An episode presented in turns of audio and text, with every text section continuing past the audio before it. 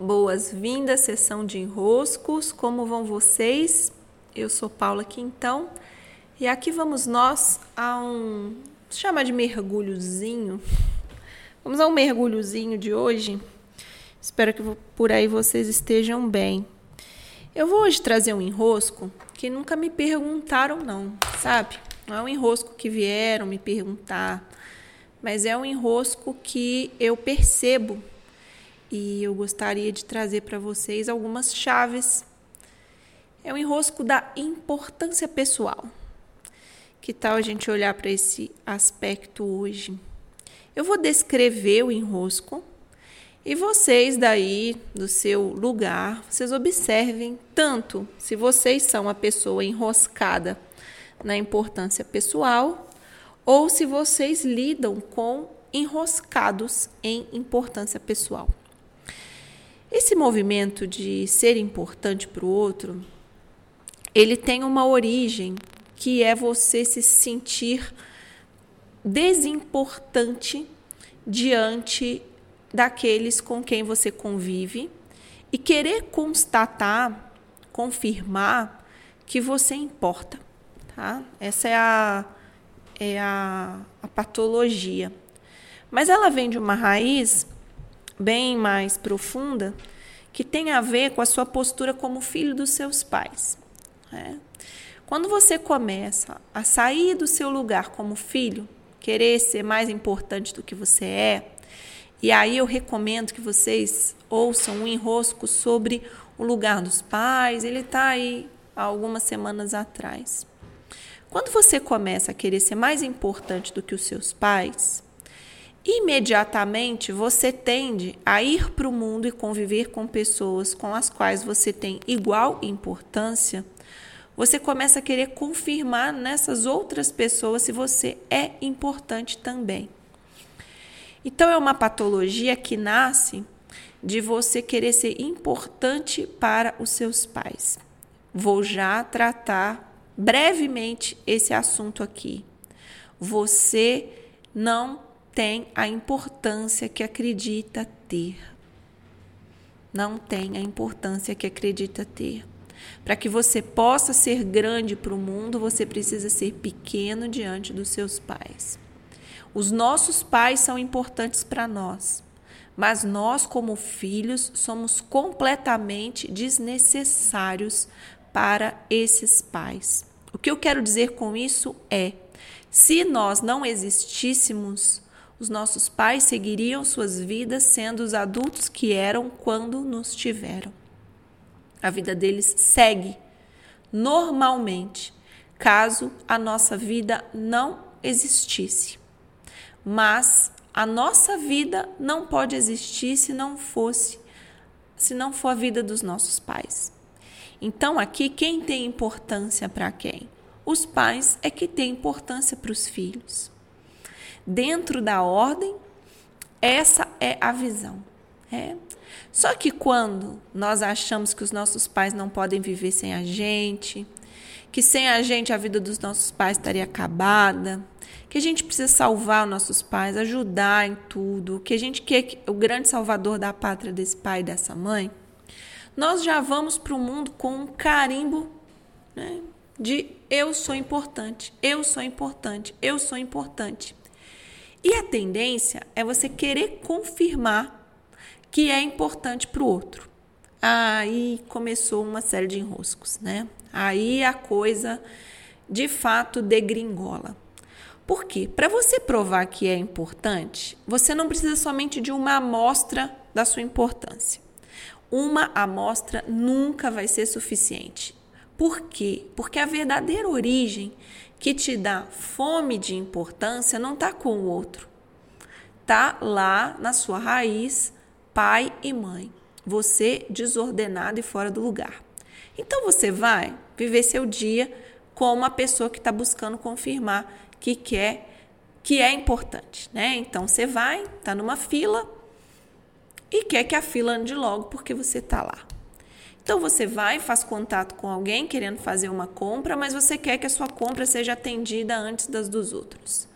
Você vai estar tá contratando um serviço, mas quer que a sua forma de pagamento seja mais diferenciada do que a do outro. Você está sempre buscando o VIP, você está sempre buscando o diferencial, você está sempre buscando ser o especial, você está sempre buscando uma condição feita só para você como se o mundo inteiro te devesse alguma coisa, como se o mundo todo tivesse que se deitar aos seus pés para produzir a seguinte fala: olha, você importa para mim.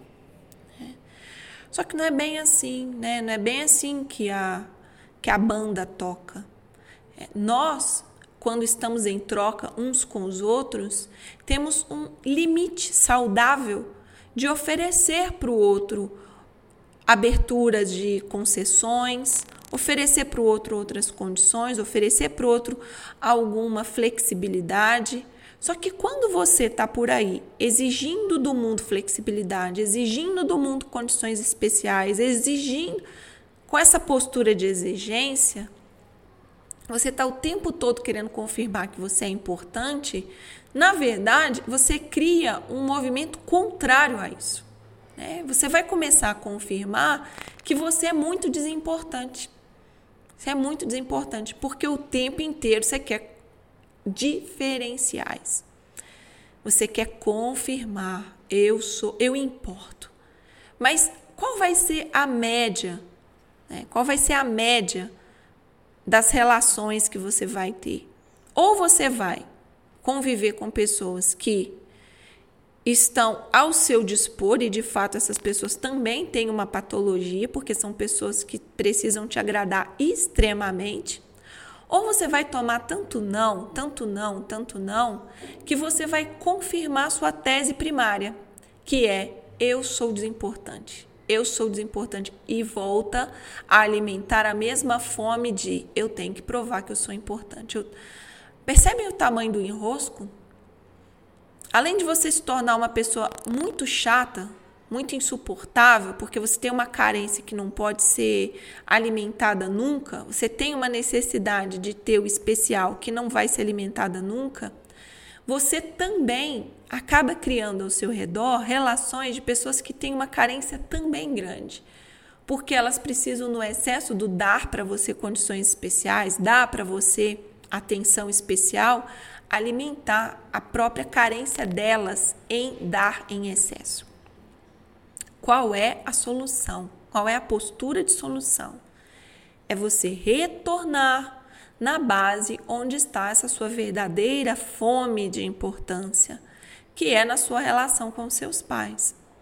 Parar de querer que o mundo te entregue alguma coisa, ou como diz o Ítalo Marcilli, ninguém te deve nada.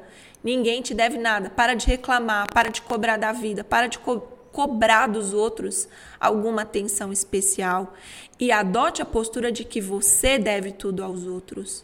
Você deve aos outros. Então, eu olho para o outro e me pergunto como eu posso ser útil nessa situação, qual é o meu lugar aqui dentro. Então, se eu estou na fila, eu fico lá, né, no meu lugar da fila, esperando a hora de eu ser atendida. Não reclamo. É. Se alguém, se algo, algum serviço que eu estou contratando diz, ah, quanto é? Ah, é assim. Quais as formas de pagamento? São essas formas de pagamento aqui. Isso é muito comum acontecer. É, quais as formas de pagamento? Essa forma de pagamento aqui. Ah, mas não tem outra forma de pagamento? Não, essa é a forma de pagamento. É, vez ou outra aparece alguém me perguntando de uma terceira, de uma quarta, de uma mirabolância na forma de pagamento. Olha, essa forma de pagamento. O máximo que você vai fazer é tirar uma dúvida. Ah, será que pode assim assim? Mas não com a sua postura de, ah, eu sou importante. Cadê a minha forma de pagamento diferenciada da diferenciada? Não tem diferenciado diferenciado entre grandes, entre adultos. É, não tem. Tem o que é, tem o que o mundo te apresenta. Como diz a minha professora Wilma, ela diz assim: o mundo não é à la carte, é self-service. É o que tem. Se você demorou a chegar, é o resto da comida daquele dia. É. Agora, se você é importante, não. Se você é importante, você quer que te fritem o pastel que já está lá duas horas esperando para final do self-service, você quer que fritem de novo para você? Você quer pedir a la carte, sendo que nem pode? Você quer o diferenciado. Então, o mundo não vai te tratar diferenciado enquanto você não for lá resolver teu problema onde é a raiz do seu problema. É, onde a coisa de fato está defeituosa, está fora de lugar.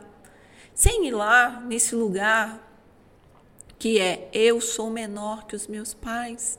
Meus pais têm importância para mim. Eu não. Eu sou desnecessário. Meus pais me amam, ótimo. Não, não se trata disso. Se trata de perceber que a sua vida se deve, deve, você deve a sua vida a eles. E não eles precisam de você. Eles amam você, é diferente de precisar de você. E assim você evita sair pelo mundo sendo um chato, uma chata, que fica o tempo todo: cadê o meu diferenciado? Cadê a minha prova da minha importância? Bom, comigo, Paula, não dá para frescar desse jeito, né? Infelizmente, vindo com a sua, como, como diz o Andrei Moreira, vindo com a sua minhoca aqui, né? Querer como eu sou importante, como eu sou importante. Comigo, tô atenta, tô ligada. Mas pode ser que você navegue aí pelo mundo e crie relações assim. Isso é muito chato. Isso não te permite, não é só chato para o outro, é chato para você, porque você tem o tempo inteiro que ficar confirmando sua importância. E o pior, tua vida não pode ir para frente, porque quando você se comporta nesse lugar de carência, você não pode se apropriar do seu servir, do seu dever no mundo, de cumprir o seu dever. Você sempre quer a exceção, o fresco leve. Então, minha sugestão é que por aí você explore esse lugar, dá uma boa verificada as situações em que você está pedindo importância mais do que você tem. Porque uma vez desenroscando esse aspecto, a sua vida pode ir para frente, porque você vai finalmente se comportar como o adulto que está disponível para trocar com o mundo e não ser mimado pelo mundo, trocar com o mundo no lugar do adulto que, que bom, você é. Um grande beijo, eu sou Paula então, e esse foi o nosso desenrosco de hoje.